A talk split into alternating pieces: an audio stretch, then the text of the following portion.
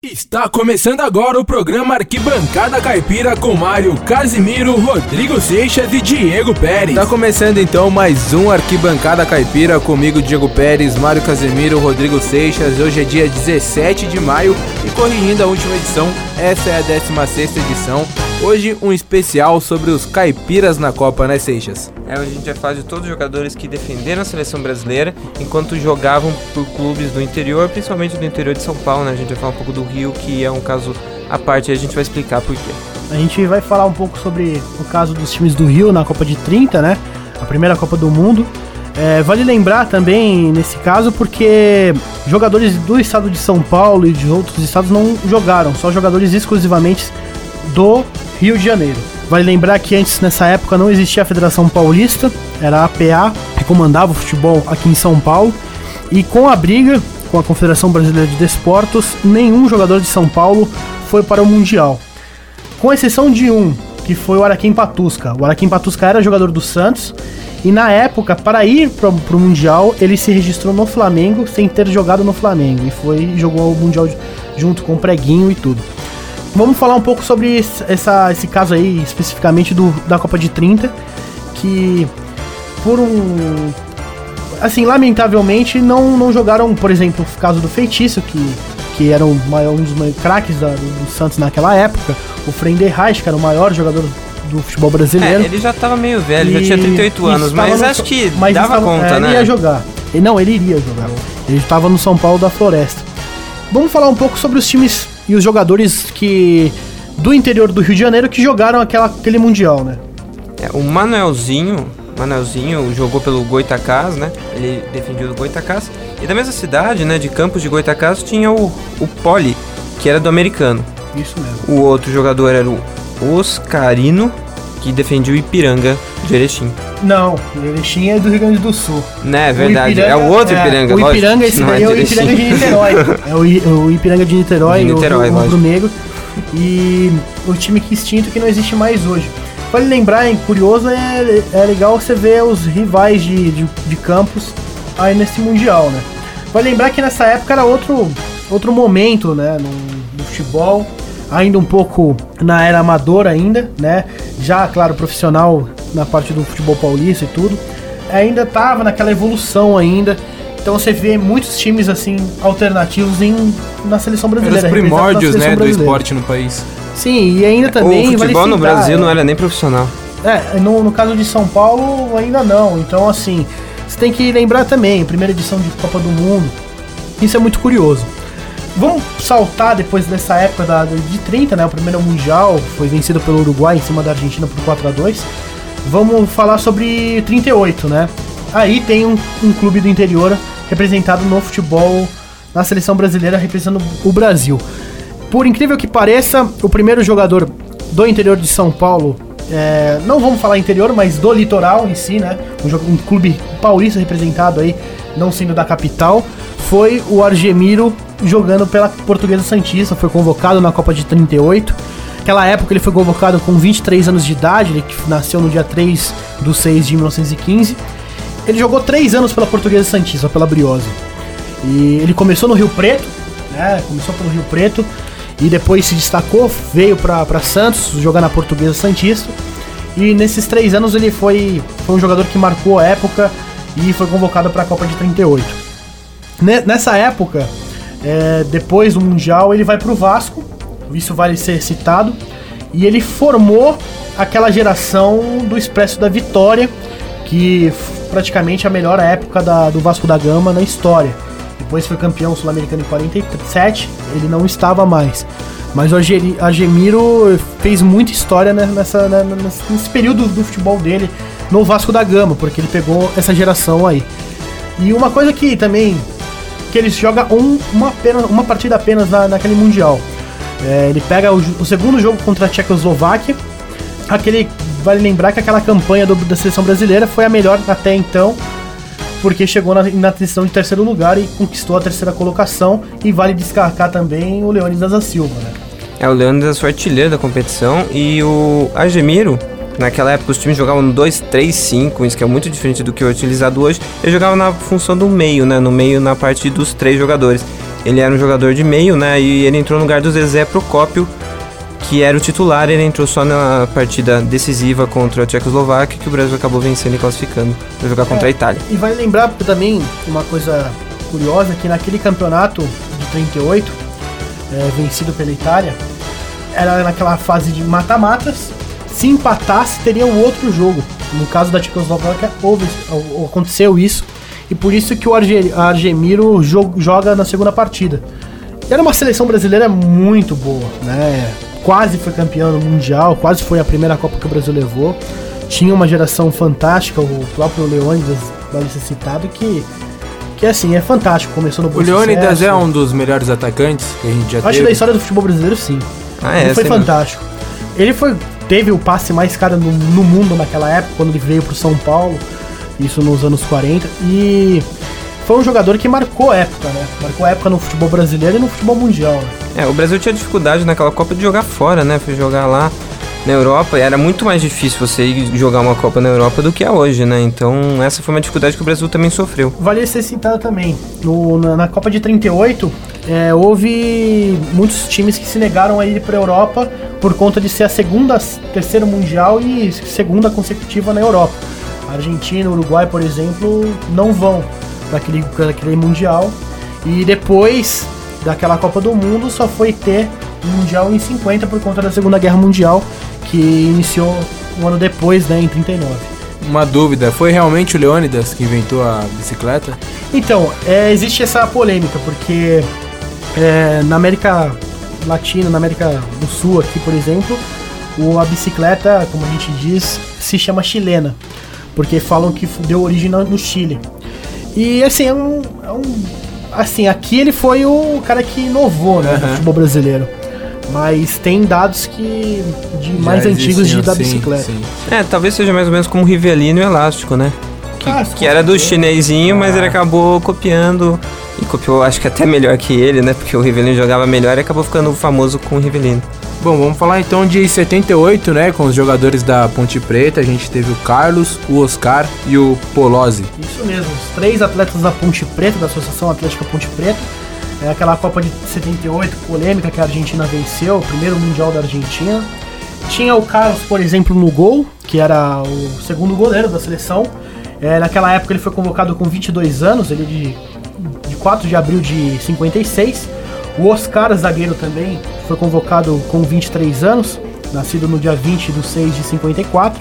E o Polozzi, que fazia dupla com o Oscar na Ponte Preta, número 15 daquele Mundial, que não foi tão aproveitado, né? E foi convocado com 22 anos, que nasceu no dia 1 do 10 de 55. Isso é incrível, né? Ter três jogadores do interior ser convocados para uma Copa do Mundo. É, o Oscar era titular naquele time e a dupla de zaga era o Oscar e o Amaral. O Amaral tava no Corinthians, mas ele também tinha defendido o Guarani, então era, dá pra dizer que era uma dupla campineira na defesa, até porque o Luiz Pereira não foi pra Copa porque ele não foi liberado pelo Atlético de Madrid. O Atlético não liberou o jogador e ele não disputa aquela Copa do Mundo. E uma coisa assim que a gente tem que. A gente vai falar, aproveitar e falar nessa, na- nesse programa, que esse período dos anos. final dos anos 70 até o período dos anos 80, era muito comum você pegar as, as convocatórias para a seleção em amistosos, você vê uma enxurrada de jogadores da Ponte Preta do Guarani. Porque era, foi um período de ouro do, do futebol campineiro. É, você pega o Guarani naquele melhores momentos da sua história, em 78 ganhando o Campeonato Brasileiro, em 79 sendo chegando quase a vencer a Copa Libertadores, é, se não tem o confronto com o Olímpia, o Guarani possivelmente seria o campeão da Libertadores em 79. E você pega uma geração do- da Ponte Preta faci- incrível, né? Com o Carlos, com o Oscar, com o Polozzi, que foram convocados aí para o Mundial. E tem Dicá, e tem tantos outros jogadores, né? O Rui Rei, que é tão polêmico, o Rui Rei da final de 77, que depois foi pro Corinthians. Mas defendendo a ponte durante o Mundial só teve três. Só não, né? Mas teve três. É incrível, né? Se você parar pra pensar hoje em Em que dia, situação que tava a Ponte em 78? Ponte Preta tava muito bem. É, 77 é a ela final era- contra o Corinthians, aquele Ah, jogo sim. super famoso, né? Ela O jogo do Rui Rei. Era um time que sempre batia de frente com os demais no cenário nacional, não só com os times grandes da capital aqui de São Paulo, mas com os clubes grandes do futebol brasileiro. Isso que é incrível.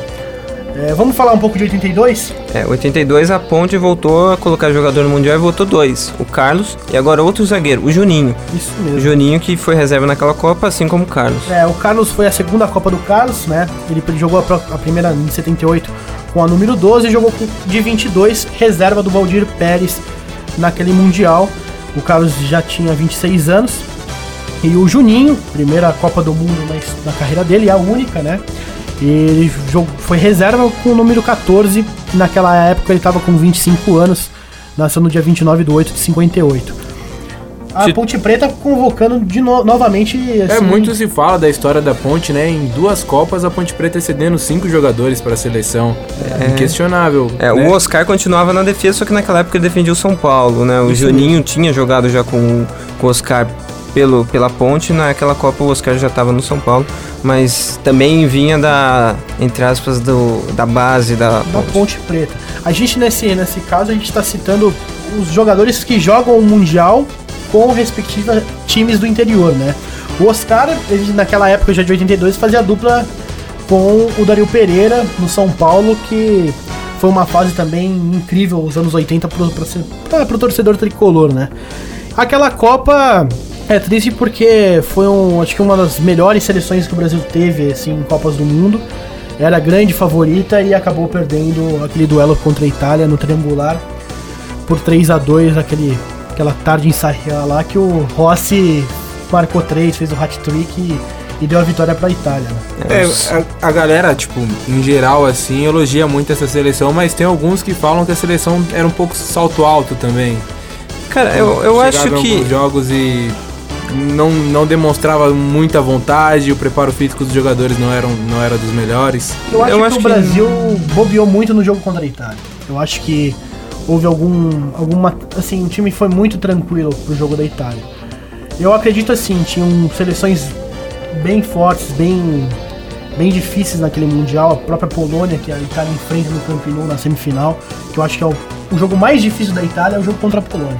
É, o jogo, mesmo sendo aquele, pra gente, um marcante o jogo da Itália, mas você tinha uma Polônia extraordinária. Você pega até a Alemanha na final, que não teve tanta dificuldade para chegar na final, pegando, por exemplo, a França, que vinha bem. É, é mas, uma eles fizeram isso de propósito, né? Sim, Eles escolheram a tabela, né? Eles empataram um jogo de propósito pra cair na tabela mais fácil e não cair no grupo onde já tinha Brasil. Porque o grupo do Brasil era Brasil, Itália e Argentina, um triangular que passava um só. isso mesmo. A Alemanha perde aquela última jogo da primeira fase contra a Áustria, né? E prejudica a Argélia, que na abertura tinha vencido a Alemanha, né? Então essa polêmica tem aí dessa, dessa, dessa partida da Alemanha. E outra coisa é que nessa Copa foi a primeira vez que o Brasil teve jogadores que defendiam times de fora do Brasil, que era o caso do Falcão, que era da Roma, e o Dirceu, que era do Atlético de Madrid. Em 34, o Patesco era jogador do Nacional do Uruguai. Só que ele foi convocado como da Confederação, então ele não entra no- na estatística como jogador que defendia um time do exterior. Depois da de 86 começa a ficar normal a questão de jogadores convocados servindo equipes europeias, né? É, Depois a- de 90 para 94, 98 aí já praticamente a grande maioria dos atletas são ah, do futebol europeu. É, em 82, dos 23 jogadores, 21 defendiam clubes brasileiros. Em 86 também 21. Em 90 são 10. Em 94 são 11. Em 98 são 9. Em 2002 aumentou, são 13. Em 2006 são 3. 2010 3. 2014 4. E agora essa Copa de 2018 vão só 3 jogadores e 2 do Corinthians, um do Grêmio. É isso aí. A gente falou dos jogadores da Ponte, né? Da seleção de 82. Agora nós vamos falar da seleção de 86, que teve um jogador do Bugre do Guarani. Isso mesmo, o zagueiro Júlio César, né? Número 14 naquela Copa do Mundo. Naquele Mundial ele tinha 23 anos e nasceu no dia 8 do, de março de 63. É, vale lembrar a trajetória do Júlio César, né? Naquele momento ele estava muito bem. E se você pegar depois daquele Mundial de 86, ele foi pro futebol francês, fez história no futebol francês, depois foi para Juventus de Turim, onde sagrou campeão da taça da UEFA. Depois vai para o Borussia Dortmund, onde ganha Champions League, ganha Mundial, naquela temporada de 97, né, que bate o Cruzeiro na final. em Tóquio, no Estádio Nacional de Tóquio.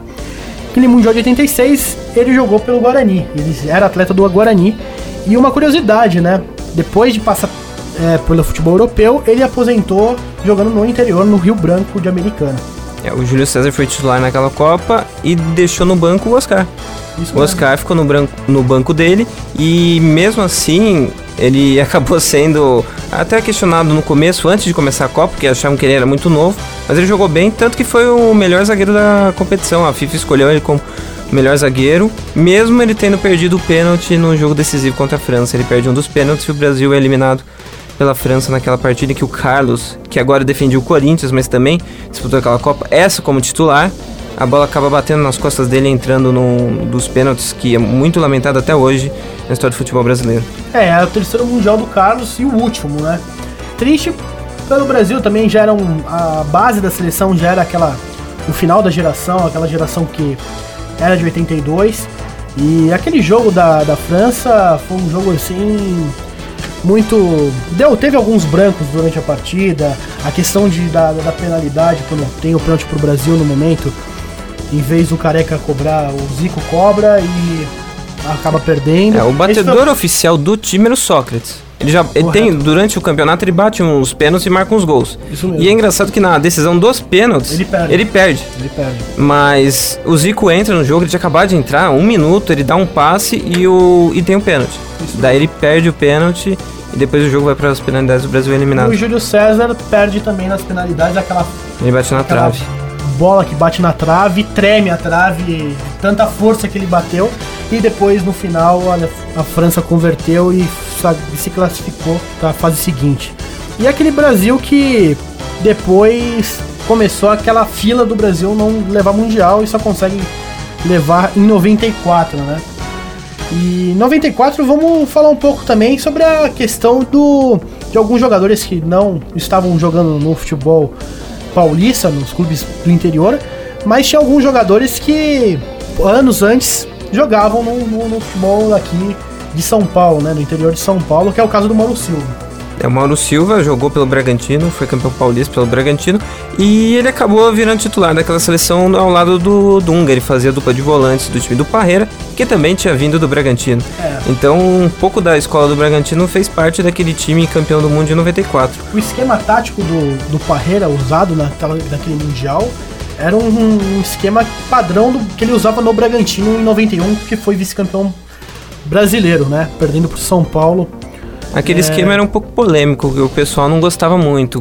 Criticava muito porque às vezes o time era um pouco defensivo, porque quando o time perdia a bola, ele voltava boa parte do time e sobrava só o Romário e o Bebeto na frente. Então era um time que foi muito criticado e ninguém acreditava muito naquele time. É, ele uma... cumpriu o papel dele e depois as pessoas começaram a gostar um pouco mais daquele time, mas mesmo assim ainda sofre bastante. É, esse período dos anos 90 pro Bragantino foi um, um dos melhores épocas do, do, da história do clube. E teve muitos jogadores convocados que atuavam pelo Bragantino naquele período. É, vale lembrar que, infelizmente, na Copa de 94 não teve nenhum jogador como atleta do Bragantino naquele Mundial, mas teve, por exemplo, o Mauro Silva que atuou anos antes no Bragantino. Mas naquele período, entre 91 até 94, muitos jogadores do Bragantino foram convocados para a seleção brasileira.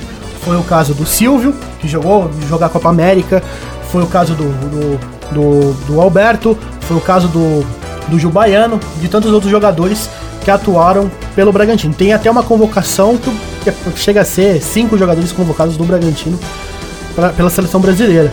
E foi um momento de ouro, né, do, do Bragantino, né, Acho que até 92 ali, né, o Bragantino tinha um time excepcional e batia de frente com quase todos os times grandes, né, na época. Você pega a campanha do, do Bragantino no Campeonato Brasileiro de 91, 92, 93, é fascinante, né?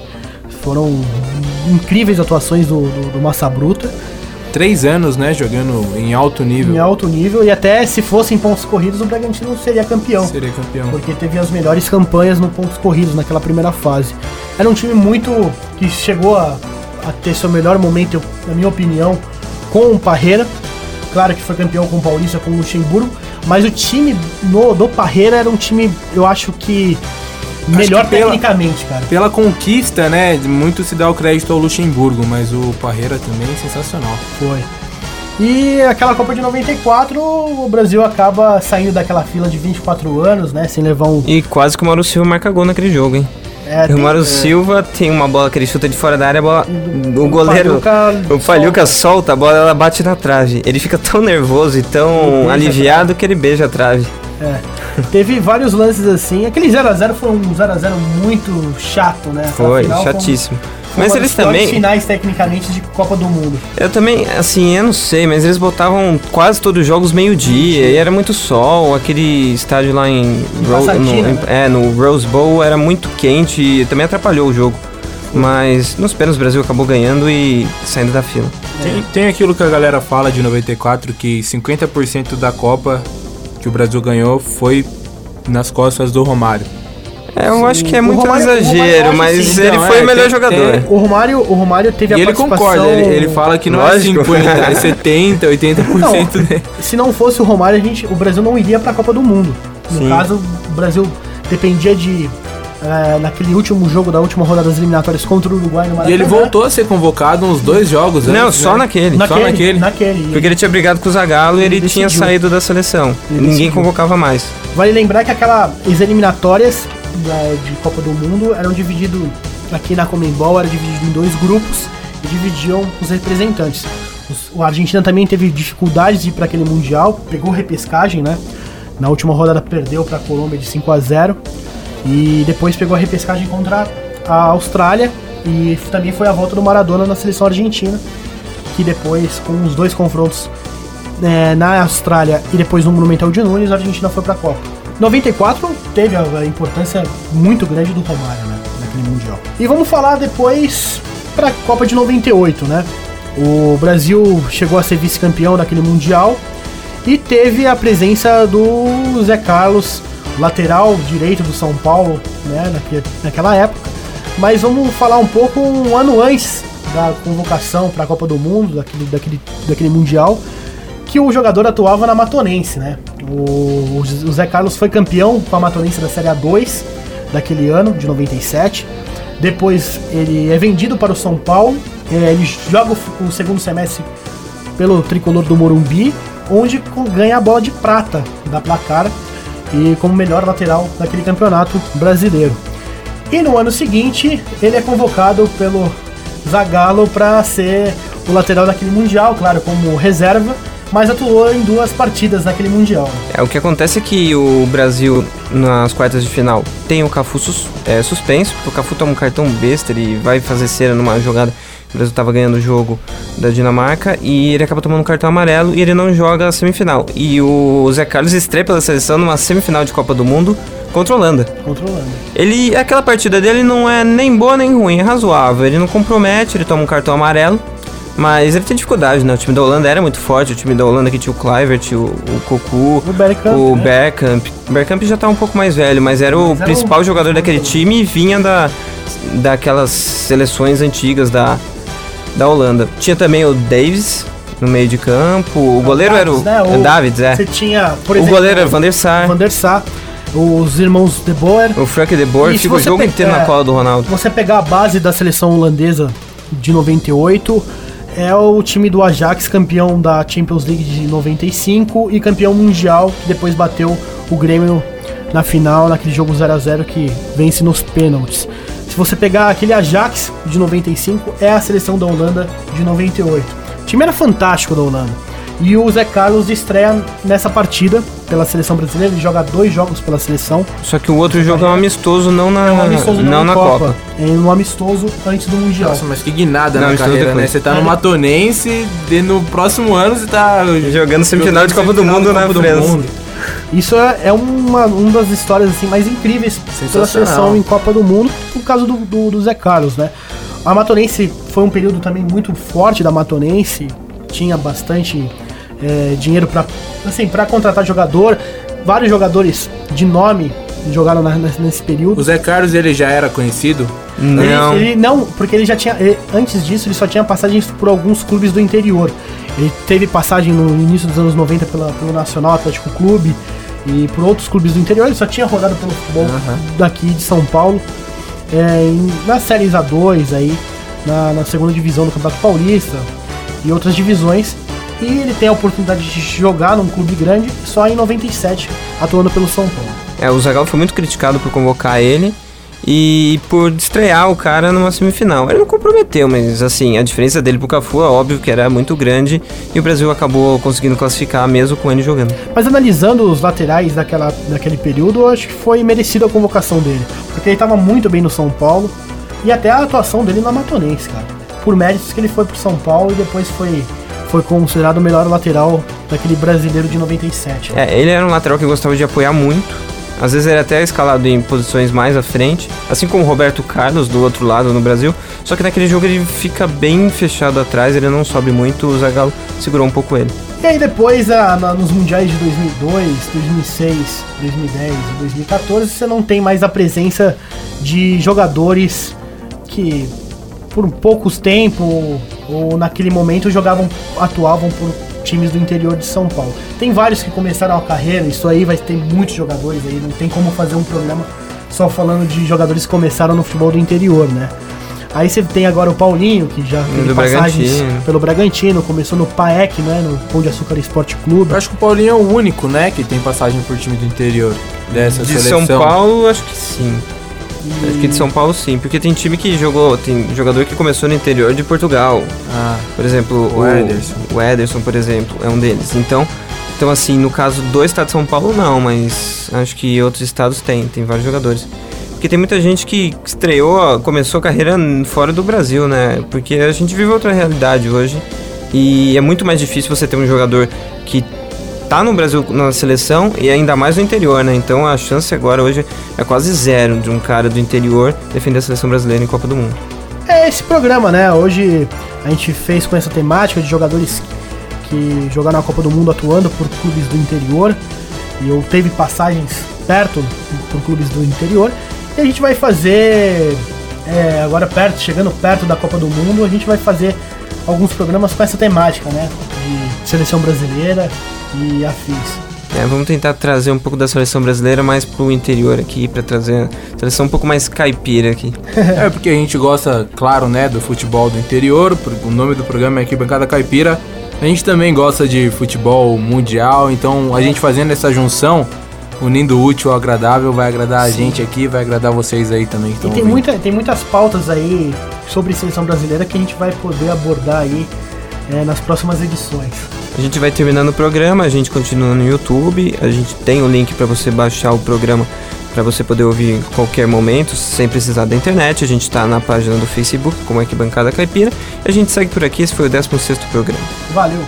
Você valeu. ouviu o podcast Arquibancada Caipira.